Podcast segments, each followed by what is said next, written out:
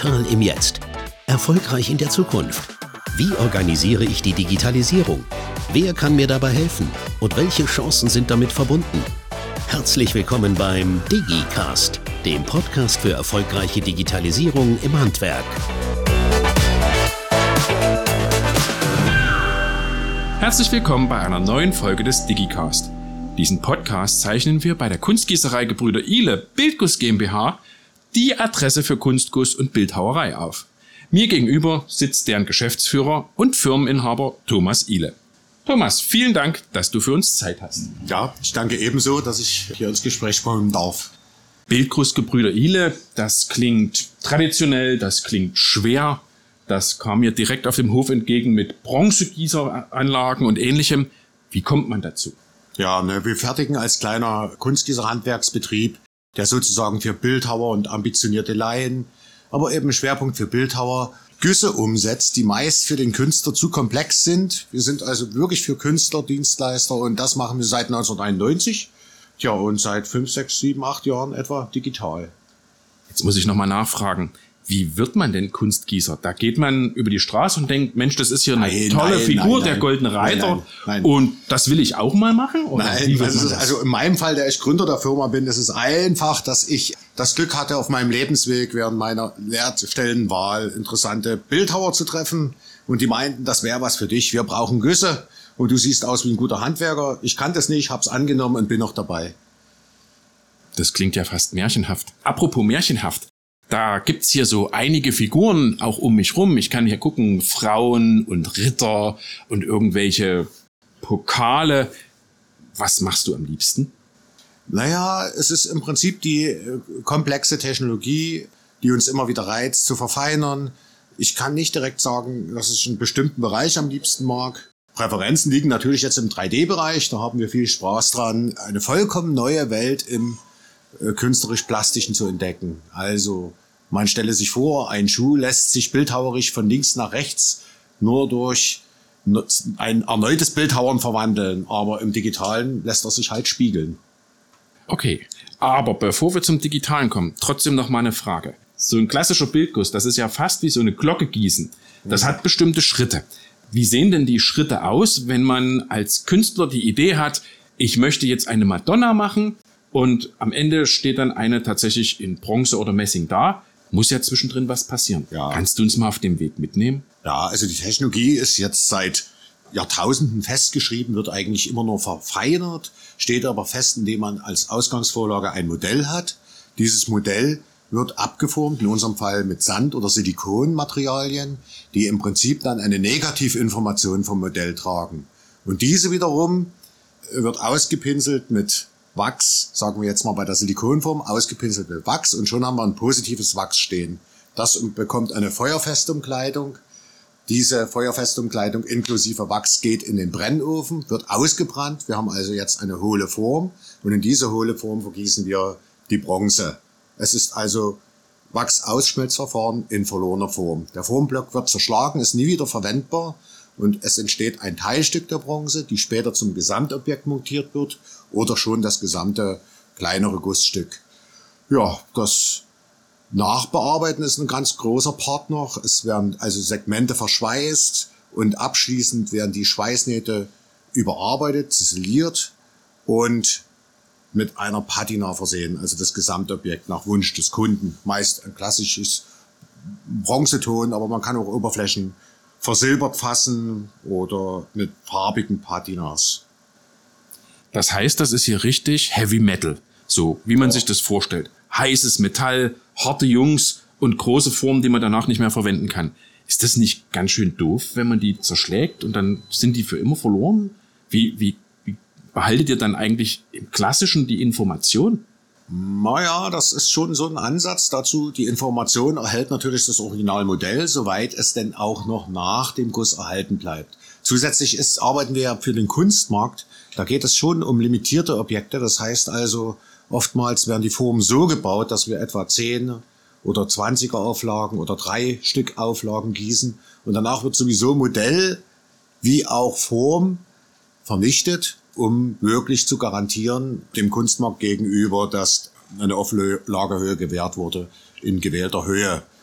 Das heißt also, du hast neben der Aufgabe als Handwerker so eine Art Kuratorfunktion, dass dann nichts schief geht mit wie viele Objekte es gibt und wer die bekommt. Na, Kurator würde ich nicht sagen, aber wir sind auf jeden Fall eine Vertrauensperson und eine Institution, die nicht einfach Güsse auf ihre Kappe nachsetzen darf. Wenn wir jetzt nochmal zurückkommen, du hast gesagt, manche Bronzen sind so groß, also Modelle werden dann erst in Teilen abgeformt und dann zusammengeschweißt oder aufeinandergesetzt.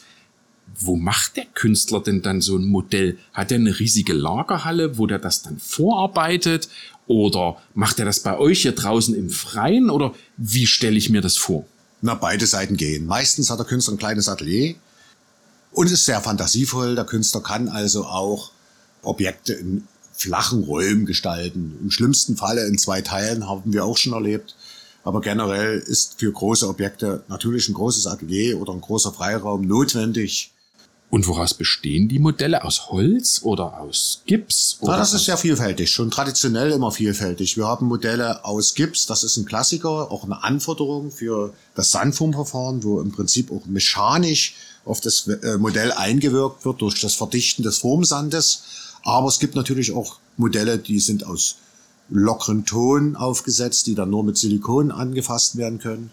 Oder aus verschiedenen Steingutsmassen. Wir haben aber auch schon Pappbecher gehabt hier. Also alles, was eine gewisse Festigkeit aufweist, um abgeformt werden zu können. Das heißt, da ist der Kreativität des Künstlers keine Grenze gesetzt. Auf jeden Fall ein weites Feld. Und der kommt dann zu dir und sagt, Herr Ile, geht das? Ja, das ist sozusagen die Angebotsphase, in der wir das uns anschauen, ob wir, ob wir es überhaupt so umsetzen können, wie er denkt. Meistens finden wir eine Lösung, dieses Modell abzuformen und in dieser, äh, bevor wir dann mit den Arbeiten beginnen, klarerweise wird das alles kalkuliert und terminisiert und dann versuchen wir nicht unser Glück, sondern unser handwerkliches Können anzubringen. Gut, Jetzt gehen wir davon aus, wir haben den Klassiker, der kommt mit einer Form hierher, der sagt, ich möchte gerne das Modell gießen lassen und dann sagst du, hast du den klassischen Weg, Gipsabformung, Wachs und so weiter. Jetzt stehen um uns herum und du hast ja auch schon ein paar Mal angesprochen, 3D-Drucker. Was druckst du jetzt damit? Die Henkel für die Modelle oder die Modelle oder was, wofür setzt du das ein? Ja, also der 3D-Druck, den haben wir genau an den Punkt einsetzen müssen oder wollen, wo die Überlegung kam, was machen wir mit Modellen, die wir nicht mehr abformen können. Meinetwegen Anwendungsgebiet, Restaurierung, Denkmalschutz. Dort gibt's manchmal Vorlagen aus vergangenen Zeiten, die einfach musealen Wert haben. Dort darf keine Chemie in Form von Silikon oder Sand drauf. Man darf auch nichts verdichten auf den Oberflächen. Also sie sind im Prinzip einmalig, unwiederbringbar, auch etwas morbide, aber eben die Originalen aus vergangenen Zeiten und auch diese werden unter Umständen angefragt, in Bronze neu zu fassen. Schon allein, wenn ein Denkmal zu alt geworden ist und vielleicht ins Museum rücken muss und im Außenbereich dafür eine Replik aus Bronze aufgestellt wird. Und dazu äh, haben wir Ideen gesucht und eine kleine digitale Kette aufgebaut. Das heißt, das, was du jetzt erklärt hast, das ist dann so das klassische unten in Dresden in der Altstadt irgendwie eine Figur auf einem Dach oder auf der Brühlschen Terrasse, wo man sagt, die ist jetzt so alt, die geht kaputt, wir müssen die retten oder wir müssen da eine Replik hinstellen. Das meinst du damit? Ach, schwierig. Also digital bedeutet eigentlich für uns, dass wir in der Anfangsphase, als die ersten Konsumerdrucker auf den Markt kamen, professionelle gab es ja schon immer, die sind aber niemand aufgefallen, die ersten Konsumerdrucker auf den Markt kamen, schon verzaubert waren, wie ein 3D-Objekt oder ein räumliches Objekt entstehen kann, wie aus dem Nichts. Und dem folgen natürlich nicht ganz klare wirtschaftliche Überlegungen, dass man das und das so und so machen müsste, um da und da hinzukommen, sondern wir haben das spielerisch aufgenommen und Anwendung gesucht mit diesem ersten Drucker und den ersten einfachen Scanner. Und auf diesem Wege kamen natürlich immer mehr Fragen und auch immer mehr äh, Präzision in dieses Vorhaben. Jetzt erzählst du die ganze Zeit von heißer Bronze, von Gips, von handwerklichen Fähigkeiten, die ich hier überall um mich herum sehe. Wie kommt man dann auf 3D-Drucker? Naja, also räumlich. Wir arbeiten ja mit räumlichen Objekten, haptisch irgendwie, haben die Gewicht und das ist natürlich unwahrscheinlich, wenn ich mir jetzt vorstelle, dass ohne diese Menge von Metall oder Gewicht, Material und Hilfsstoffen irgendwas entstehen kann auf einer kleinen Plattform aus zwei Kilo Kunststoffdraht und auch Volumen trägt. Das hat eine gewisse Faszination für mich. Und wo bist du damit in Kontakt gekommen? Warst du irgendwo in einem Supermarkt und hast einen 3D-Drucker gesehen oder hast du darüber gelesen? Also ich meine, ich hab ganz trivial ist das ja zu der Zeit nicht gewesen, wo du dich damit beschäftigt hast. Ich habe wirklich in der Zeitung ein Bild von einem 3D-Drucker gesehen und neue Technologie drunter gelesen. Das ist aber, ich weiß nicht, wann wir den ersten gekauft haben, zwei, 2005, äh, 15, 15 muss es sein, ja. Also das war ganz erstaunlich und dann habe ich das verfolgt. Das kann man dann verfolgen, das Thema, relativ schnell.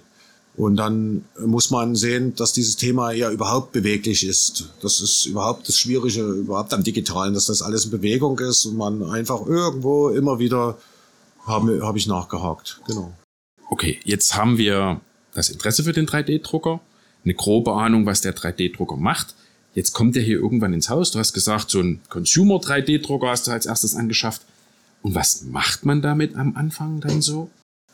Ja, erstmal ganz viel Fehlversuche. Also wir haben es, also ich habe es so eingeplant, dass wir gesagt haben, das ist jetzt unsere 3D-Druckerwoche und uns diese Woche, die erste Woche mit dem Drucker beschäftigt, installieren, nochmal installieren, bis alles lief und dann die ersten Teile ausgedruckt.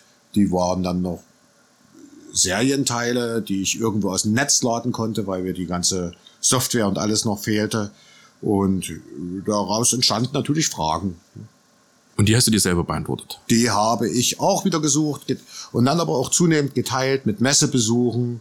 Wir haben dann also wirklich versucht, Software zu suchen, Scanner, die zu uns passen und immer wieder in Rückkopplung mit dem eigentlichen Kerngeschäft des Bronzegusses. Also ich brauche einen Scanner, wenn ich von Denkmalpflege und Plätzen rede, muss der natürlich transportabel sein. Ich muss ihn auf den Platz bekommen, auch wieder runter und eventuell auf einer Gerüst oder Leiter in einer gewissen Höhe rumturnen mit diesem Scanner. Er muss also zu unserem Gewerke passen und kein statisches Gerät. Und das ist sinnvoll, dies, diese Fragen als Handwerker zu stellen. Zu was brauche ich den Drucker?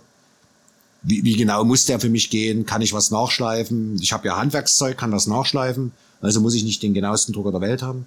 Und so, das, dieses, dieses ganze Drumherum mussten wir uns immer ständig befragen.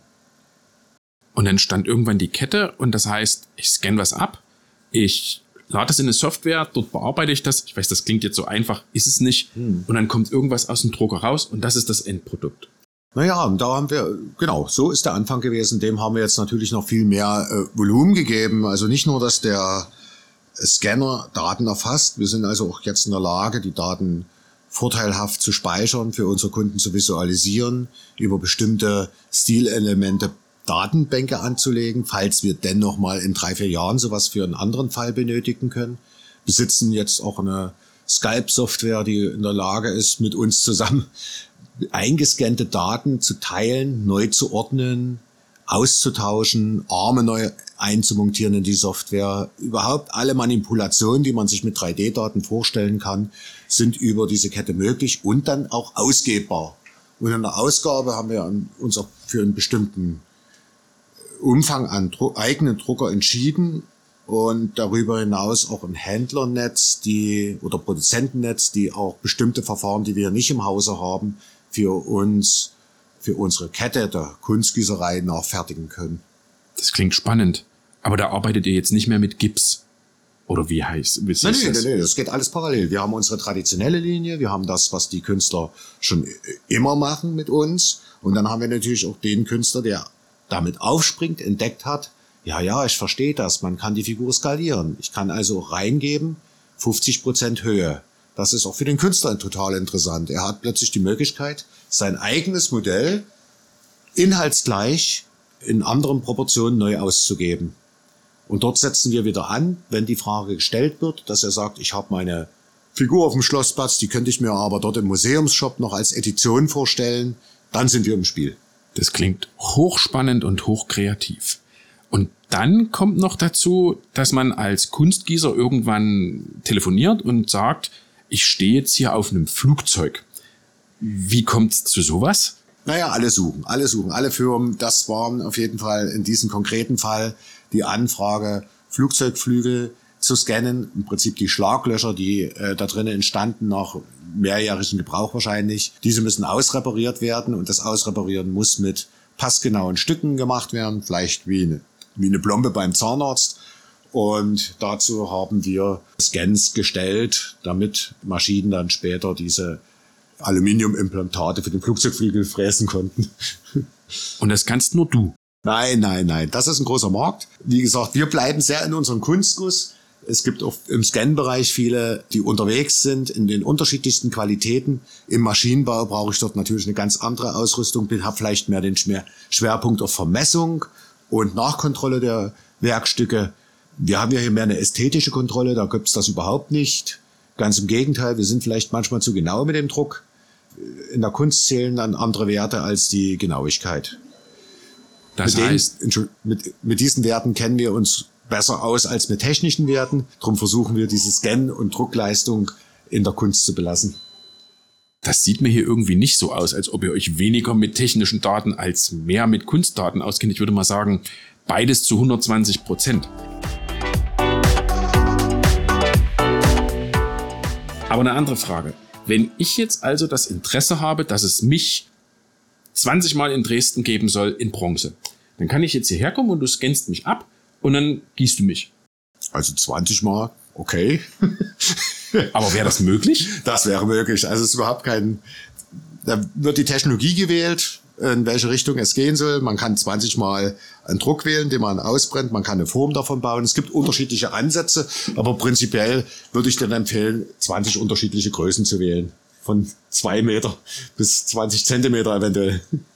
Ich würde es vielleicht einfach lassen, das hält ja keiner aus. Aber das heißt, egal welches Objekt zu dir kommt, ihr könnt es bearbeiten, ihr könnt es in einen digitalen Raum überführen und könnt dann daraus Kunst machen oder es wieder in die künstlerische Form bringen, aus der es einst kam.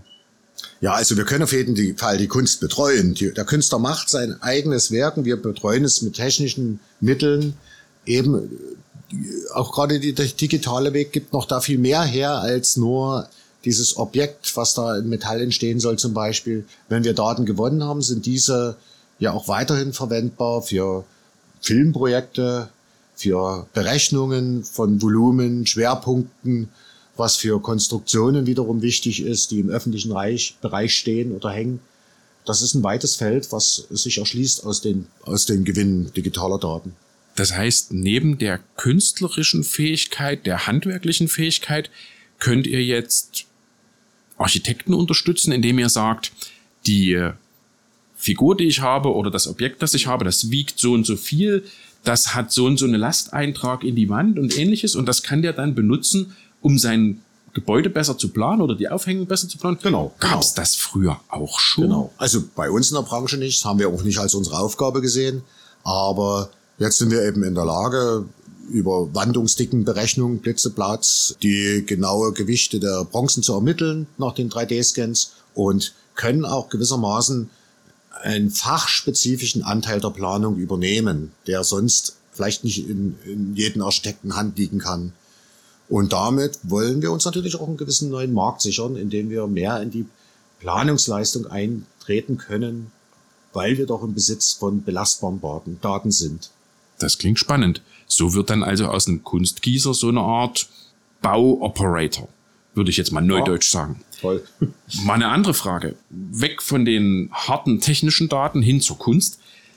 Du hast gesagt, der Künstler hat natürlich immer seine Ästhetik, seine Ausdrucksstärke, seine Vorstellung im Kopf, mit der er seine künstlerische Figur oder sein künstlerisches Objekt bearbeitet. Wie sieht denn das mit diesen historischen Dingen aus? Da gibt's ja bestimmt Dinge, da kann man jetzt den Künstler nicht mehr fragen, ob der das heute noch so möchte. Seid ihr da dann auch ein Stückchen Künstler oder formt ihr die nur so ab, wie sie früher waren?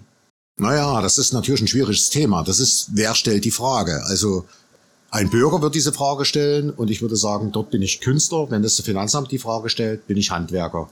Das ist ganz eindeutig zu sehen, wie es eingeordnet ist in die, in die, ins, ins Gesamtgefüge. Wir verstehen uns natürlich alle hier etwas als Künstler, weil es ein kreativer Prozess ist. Es verwandeln sich Materialien unter unseren Händen und das ist auch für einen Künstler von vornherein nicht planbar. Er hat sein Modell geplant und wir liefern eine Bronze. Und diese Verwandlung bedeutet natürlich, dass wir mit einem gewissen ästhetischen Anspruch, ich sag mal, jede Kunstgießerei hat ihre eigene Handschrift. Also, ihr verewigt euch auch in euren Objekten. Andere Frage, jetzt wieder zur Technik. Ich sehe jetzt hier ganz viele 3D-Drucker, die in unterschiedlichsten Verfahren Kunststoff oder sowas ähnliches verarbeiten. Druckt ihr auch direkt in Metall oder lasst ihr davon nee. die Finger oder könnt ihr das gar nicht leiden? Also wir sind da im Augenblick am Suchen. Das mit dem Metall ist nicht uninteressant. Gerade im Bereich Edelstahl, wo halt viel investiert oder viel geforscht wird im Metallbereich. Sind natürlich jetzt noch ganz kleine Sachen wirtschaftlich in unserem Bereich, aber wir sind da wachen Auges unterwegs, was zu uns passen könnte. Also wenn ich das alles höre, am ehesten so ein, eine Art Forschungszentrale für Kunstguss. Naja, es macht ja auch Spaß, klar. Die Welt verändert sich und man darf daran teilhaben. Es könnte man jetzt fast als Schlusswort nehmen, aber eine Frage habe ich noch. Was war das größte Objekt, das ihr ausgedruckt habt? Ah ja, wir haben ja Poster aufgestellt für das Festspielhaus in Oettingheim in Süddeutschland, den Wilhelm Tell. Der hat etwa 2,50 Meter Höhe und ist hochkopiert von einem antiquarischen Original, das genau den Wilhelm Tell, den Entscheidenden in der Schweiz entspricht. Er läuft mit seinem Sohn vom Hang herunter, hat die Armbrust geschultert und da ist die Armbrust allein schon 60 Zentimeter im Durchmesser. 70, 80 Zentimeter, also 2,50 Meter Gesamthöhe. Der ist in einem bestimmten PLA gedruckt, bildhauerisch überarbeitet und nachträglich klassisch mit der Form abgenommen. So haben wir dann eben moderne Technik mit klassischem Handwerk verbunden. Und jetzt doch noch eine Verständnisfrage. Den nimmt man dann auseinander, fährt ihn mit dem LKW an die Aufstell Stelle und dann schweißt er den dort zusammen oder wird er in 2,50 Meter ja, transportiert? Ja, nee, das sind dann einzelne vorher äh, besprochene und technologisch sinnvolle Gussteile. Das wird auch in großen Gießereien so gemacht, in ganz großen, wie auch in kleineren, die einfach hinterher zusammengeschweißt werden mit WEG-Verfahren. Man kann also hat, also hat die Notwendigkeit aus einem solchen Gusskörper den Kern zu entfernen. Das heißt, er muss irgendwo öffnenbar sein, deshalb diese Einzelsegmentierung. Und wenn er dann zusammengeschweißt ist, bekommt er die eingangs beschriebene Bearbeitung bis hin zur Patina. Dann hat er noch einen gehörigen Felsstein unter sich bekommen, vom Steinmetz geschaffen und das Gesamtkunstwerk liegt dann auf dem Tieflader und ist nach Süddeutschland transportiert. Ja, ja. Und wie oft fährst du zu deinen Objekten? Na, eigentlich gerne, weil es irgendwie ein Abschluss ist, wenn irgendwas aufgestellt wird und man Abschied nehmen kann, es auch übergeben kann. So oft es geht gerne. Das heißt, auch eine gewisse Reisetätigkeit und immer was Neues sehen ist dabei. Jetzt wirklich die allerletzte Frage. Wenn du dir jetzt eine neue Technologie suchen solltest, mal ein Stückchen ab vom 3D-Druck, was würde dich aktuell am meisten interessieren für deinen Betrieb? Gibt's da was? Ja, also ich finde es ja ganz spannend, dass wir mit dieser Technologie, mit diesem Scan und dieser Datenbearbeitung auch reingerutscht sind in diese große Welt von Video und Film. Denkt man gar nicht, aber eigentlich äh, laufen die Datenerfassung für einen Actionfilm auf der Basis der Technologie, die ich hier vorgestellt habe. Die haben noch Schauspieler dazu, okay. Die sind auch meist noch analog. Aber äh, ich habe da große Freude nachzudenken, wie wir vielleicht das und das Objekt in Filmsequenzen einpassen könnten. Jetzt also auch bewegte Statuen. Thomas, vielen, vielen Dank für den Einblick. Vielen Dank, dass du uns mitgenommen hast in die Welt der Bronze und des 3D-Drucks. Und natürlich wünschen wir dir alles, alles Gute. Und wenn Sie, liebe Zuhörer, wissen wollen, wie Sie Ihre Digitalisierungsmaßnahmen mit Schwung versehen können, dann schauen Sie doch gerne auf unsere Webseite www.handwerkdigital.de. Hier geben wir Ihnen verschiedene Broschüren an die Hand. Es gibt verschiedene wertvolle, vielleicht auch sehr wertvolle Tipps zur Herangehensweise und Umsetzung Ihres Projektes. Und wenn Sie mit all dem noch nicht zufrieden sind, dann kontaktieren Sie uns doch direkt. Ein Team von mehreren Mitarbeitern steht Ihnen beim Mittelstand Digitalzentrum Handwerk gerne zur Verfügung. Rufen Sie uns einfach an, schreiben Sie uns eine Mail oder schicken Sie uns vielleicht auch eine Brieftafel. Dankeschön!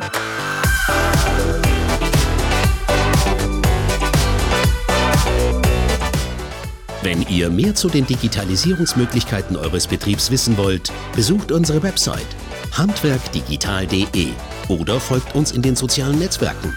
Wir freuen uns auf euch.